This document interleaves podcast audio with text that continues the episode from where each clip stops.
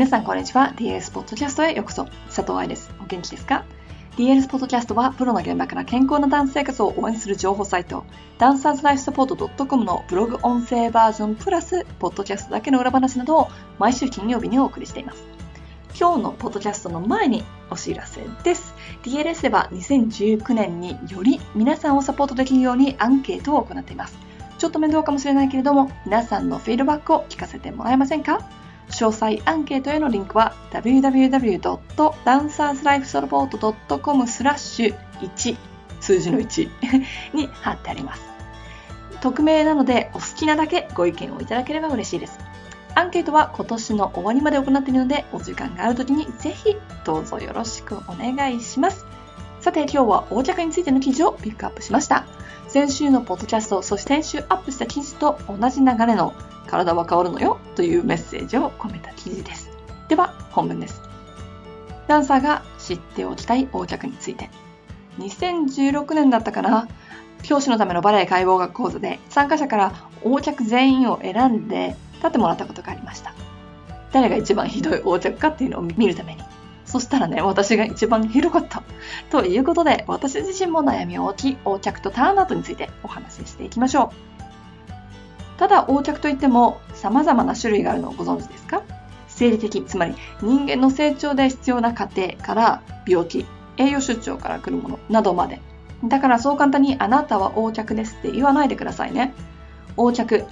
解剖学では内反質と言われるこいつは左右の内くるぶしを揃えても左右の膝の内側が接しない足の形を指します。みんなが考えるのはドーナツみたいに足の真ん中が空いてるやつ。でも横着には種類があります。大腿骨が内旋、膝が内反。ほとんどの日本人がこの横着と言われてるやつね。参考書にはあるみたいだけど私は見たことがないというもの。大腿骨はまっすぐ、膝は内反、頸骨の変形もあれば、膝が内反な上に過伸点。段差にもよくある横着プラス過伸点ってやつね。だとか、膝が内反、足首が内反。私のパパはこれ。膝が内反、足首は外反。これが私。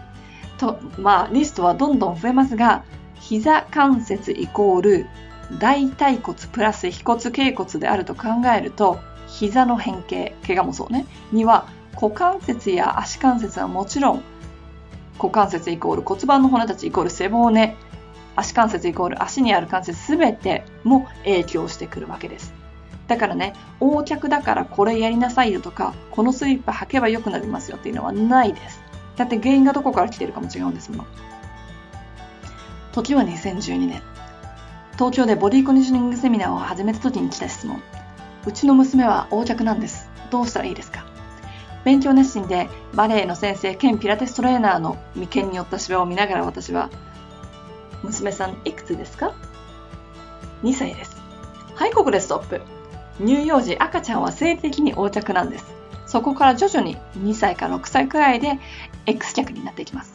で、その後 O、X を繰り返して落ち着いてくるんです。もちろん子供の体には成長に個人差がありますので、ここで挙げた年齢に固着しないこと。最初に挙げたように、横着には病気の場合もあります。特に片方だけ広かったら。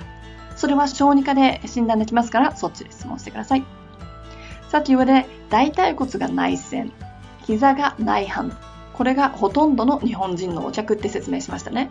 つまり、この分類になる横着の人たちは、つま先をまっすぐに向けて立つと、つまり、パラレルで立つと、大腿骨が内旋しちゃう人が多い。太ももの骨がターンインした状態から始まっちゃうってことね。この内旋されている大腿骨をまっすぐにしようとしながら生活すると内旋しているものを外旋させる方向にまっすぐに見せるわけだからターンアウトの筋肉を常に使うということになるんですね。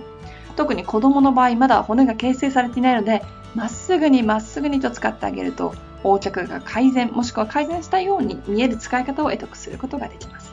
これはすごく大事だよ。骨のアライメントが正しくなるということは筋肉に無駄な負担をかけなくて良いということだから筋肉バランスが良くなる。どっかだけ太くなっちゃうとかが少ない。ターンアウトの筋肉を常に使うことになるのでレッスンでも骨盤安定ターンアウト向上できますしターンアウトの筋肉を常に使うことになるのでヒップアップもできるし膝、股関節、足関節への負担を減らし、怪我のリスクを減らすことができる。などなど、ダンサーにとってのメリットがたくさんあります。正しくレッスンで使わないと、横脚はひどくなるとも言えます。バレエじゃなくてもそうだけど、幼い子たちの体に10歳以下とかね、アンイーブンな圧力をかけ続けたら変形します。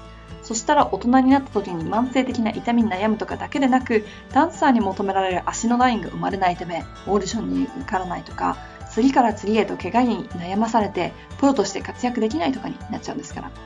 特に膝は大人になってからの偏見をよく見られます。だからね、成長期が過ぎたから大丈夫なんて甘く見ちゃいけないんです。ちなみにちらっと出てきたアイパパの両足横脚。ただ、片方の膝は内反角度が大きいので、そっちの膝の悩みに悩まされています。負担が膝の両側にしっかりとならないので、外側の半月板の吸い切りがあるからです。そうなっちゃうんだから十分気をつけて。絶対に子供の場合やっちゃいけないこと。難易度の高いバレエステップを体ができてない時にやらせないでください。体が出来上がってない時にバレエだけいっぱいやらせないでください。無理やりストレッチさせないでください。いつも言い続けてることだからもういいでしょって感じですが、難易度の高いバレエステップを体ができてない時にやらせないでください。体が出来上がってない時にバレエだけやらせないでくださいっていうのは、無理やりターンアウトなど変な癖がつき、それに伴い体の変形や使い方ミスによる怪我につながる可能性があるからです。無理やりストレッチさせないでくださいというのは人体が緩むため骨や筋肉への負担が増えるから筋肉が強くないしっかりとコントロールできない年齢であれば負担は骨や関節にかかり変形につながる怪我につながります。OK ですか？骨の変形は変更できません。遺伝もあります。ただね関節つまり動きの生まれるところを動かせるんです。だから練習やトレーニングで鍛えたりラインを変えることができます。横脚だからって諦めないでください。自分の体を知り、どう使うのが一番いいのか、どうやって見せるのがいいのかを考えていきましょう。頸骨が曲がっていたって、頸骨についている筋肉たちの形を変えることは可能。足首の動きを駆使して、まっすぐに見えることも可能。Everything is possible なのです。いかがでしたか？記事の最初にあったように、私もずっと横脚がコンプレックスでした。膝が中に入ったバレエの X 脚とか過伸点とか言われるラインに憧れてました。でもね、いくら足のラインが綺麗でも、テクニックのないダンサーはダメなんだよね。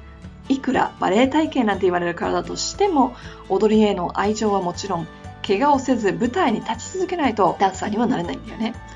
横脚は結果かもしれないけれども、原因は間違ったテクニックやアライメントかもしれないんだから、そっちにフォーカスをしてそっちを直さないと結果は変わりませんよ。残りあと少しの2018年のうちに自分の中にある偏った考え方から柔軟に問題の根底を理解する目線に変えられたら2019年は飛躍の年になるんじゃないかなと私は思います。ということで今週のポッドキャストはここまで。来週はリスナーさんからの質問に答えたポッドキャストをお送りします。かなり面白いトピックなのでお楽しみに。ではまた来週のポッドキャストでお会いしましょう。ハッピーダンシング佐藤愛でした。